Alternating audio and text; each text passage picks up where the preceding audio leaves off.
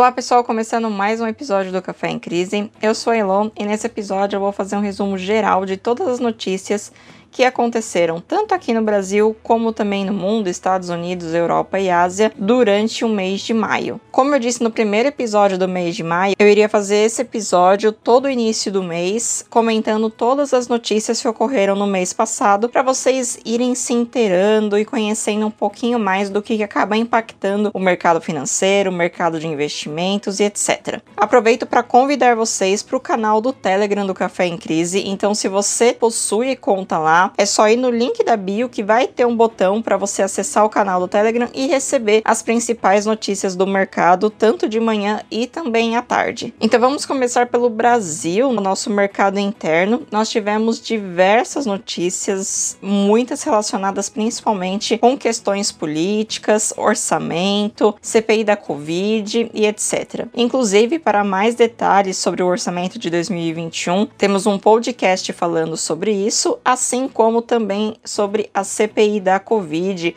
um resumo de tudo o que aconteceu no mês de maio, que foi o último episódio. Algumas questões que ainda não foram resolvidas e que a gente segue acompanhando são as reformas, tanto a tributária quanto a administrativa. Nós tivemos alguns inícios, digamos assim, alguns pontapés dessas reformas, a tributária principalmente ligada aos impostos de PIS, COFINS e CMS, e a administrativa andando a passos bem lentos, tanto na Câmara quanto no Senado. Então a gente não tem muita notícia a respeito dessas duas reformas. A única coisa é que tanto o Senado, Paulo Guedes, principalmente, Câmara, querem muito que ela seja aprovada ainda nesse ano, porque em 2022 entramos em ano de votação, então tudo fica ainda mais moroso, né? O Brasil já as coisas já acontecem de forma um pouco morosas, então em ano de eleição acaba ficando ainda mais complicado. Então a perspectiva é que essas reformas aconteçam até o final deste ano, porém até o momento a gente não tem muitas notícias realmente concretas de como que tá o andamento disso tudo. Já estão conversando sobre ela, já estão tentando definir alguma coisa, mas nada realmente muito concreto. Outra questão também que a gente coloca no radar para acompanhar são as privatizações. A Eletrobras é a que está com o processo de privatização mais avançado, então já teve a MP aprovada, que é a medida provisória, já teve parece que definições de como que seria essa parte parte de privatizar, com a União fazendo uma capitalização, lançando ações e bolsa para poder diminuir a sua participação, que hoje é de 61%, indo para 45%.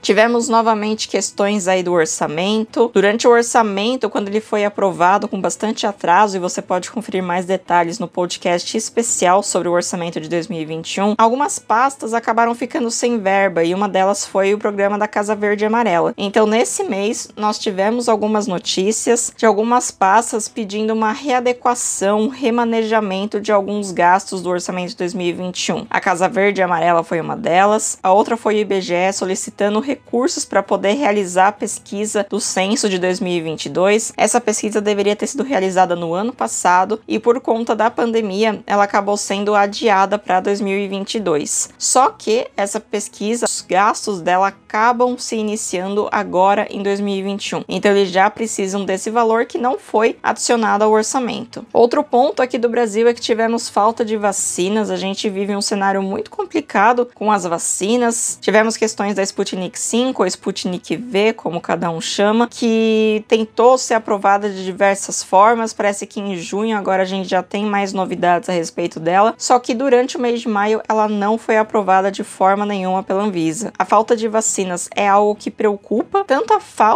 quanto também a falta de pessoas indo se vacinar para a segunda dose. Temos um número gigantesco de população que não se vacinou para a segunda dose e com a falta de doses disponíveis disponíveis, esse número chegou a triplicar. Então, durante o mês de maio, de acordo com os dados aí do Ministério da Saúde, chegou a 5 milhões de brasileiros que não se vacinaram no tempo correto para a segunda dose, o que acaba gerando também algumas dúvidas, né, quanto à eficácia da vacinação aqui no país. Também há questões aí da Pfizer, que o período de intervalo entre as doses acaba sendo de três meses e não de 21 dias, como ocorre nos demais países e como é recomendado pela própria Pfizer. A respeito da CPI da Covid, nós tivemos também muitas notícias, porém não vou falar nada aqui porque foi feito um episódio especial apenas a respeito dela, que foi o episódio passado e vocês podem conferir eles na íntegra. Também tivemos algumas questões aí com o ministro do Meio Ambiente, o Ricardo Salles, que está sendo investigado pela polícia por contrabando de madeiras nobres extraídas ilegalmente no Brasil. Isso aparentemente acontece desde 2012, a gente ainda não tem muitas notícias dos desdobramentos disso, aparentemente ainda está em investigação, mas é um ponto muito importante porque a gente sabe que todo o mercado internacional está muito de olho no que está acontecendo no Brasil. E também tivemos o rating do Brasil. Para quem não sabe, algumas agências dão uma nota, que é considerada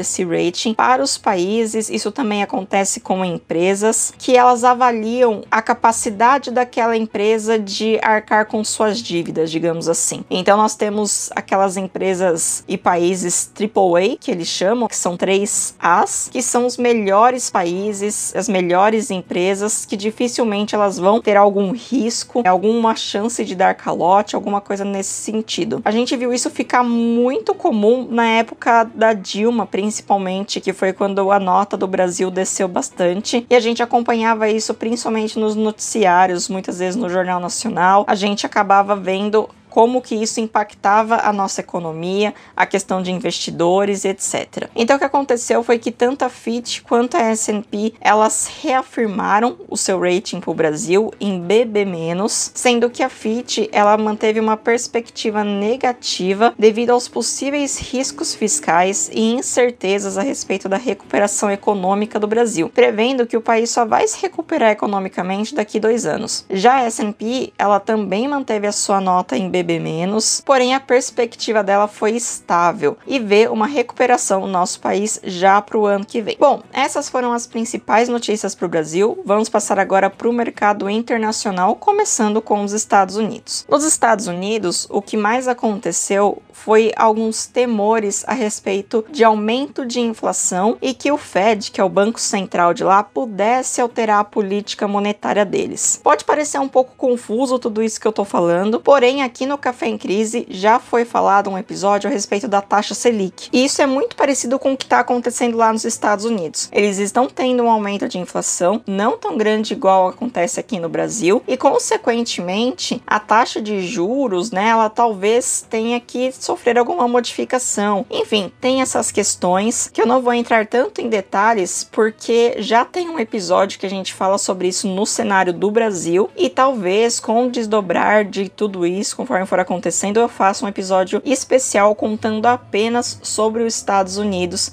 para ficar realmente mais claro para vocês. Outro ponto muito importante nos Estados Unidos é a questão da vacinação. Toda a população dos Estados Unidos já pode se vacinar, inclusive crianças de 12 a 15 anos. Também tivemos a notícia de que o Biden, o presidente dos Estados Unidos, ele vai compartilhar mais de 20 milhões de doses da vacina da Pfizer, Moderna e da Johnson Johnson com os demais países, além das 60 milhões de doses dos imunizantes da AstraZeneca. E por último, tivemos muitas notícias a respeito de commodities e criptomoedas. Criptomoedas vocês provavelmente ouviram falar. Eu acredito que eu vá fazer algum episódio especial sobre criptomoedas agora em junho. Eu ainda preciso entender melhor o que, que eu vou trazer nesse episódio para que ele venha de uma forma clara, porque eu vejo que isso está ficando cada vez mais recorrente e que acaba gerando muitas dúvidas nas pessoas. Teve uma variação muito grande de criptomoedas no mês de maio que acabou chamando a atenção do mercado. E também as questões de commodities que estão ligadas principalmente ao minério de ferro e ao petróleo. Também não vou entrar muito no detalhe disso, porque acaba sendo um assunto um pouco mais específico, que talvez lá para frente eu traga um episódio especial falando com detalhes a respeito de commodities e etc. Passando agora para a Europa, a Europa passou por um mês muito tranquilo, sem muitas notícias relevantes. As bolsas seguiram muito a tendência dos Estados Unidos, então sempre que os Estados Unidos estavam subindo, elas também estavam, quando começava a cair, também começava a cair, e essas variações tinham como consequência consequência, as questões do possível aumento de inflação e mudança de política monetária do Banco Central dos Estados Unidos, o Federal Reserve. E como notícia da Europa, para não falar que a gente passou batido, o Reino Unido disse que pretende continuar com o relaxamento das medidas de distanciamento social e tem a intenção de abrir os pubs e restaurantes para atividades em espaços fechados, além também de museus e cinemas. Ele já tem todo um cronograma de reabertura da economia, que iria até, se eu não me engano, dia 21 agora de junho, porém pode sofrer alguns atrasos devido à variante da Índia, que é o próximo assunto que eu vou falar agora entrando na Ásia. Então, na Ásia, o que mais chamou a atenção foi realmente o número de novas infecções na Índia. Tivemos recordes atrás de recordes e virou um cenário muito preocupante, surgindo inclusive uma nova variante que a gente já acabou vendo ela aqui no Brasil e vem preocupando o mundo inteiro. Outro ponto também de atenção são as Olimpíadas do Japão. A gente está se aproximando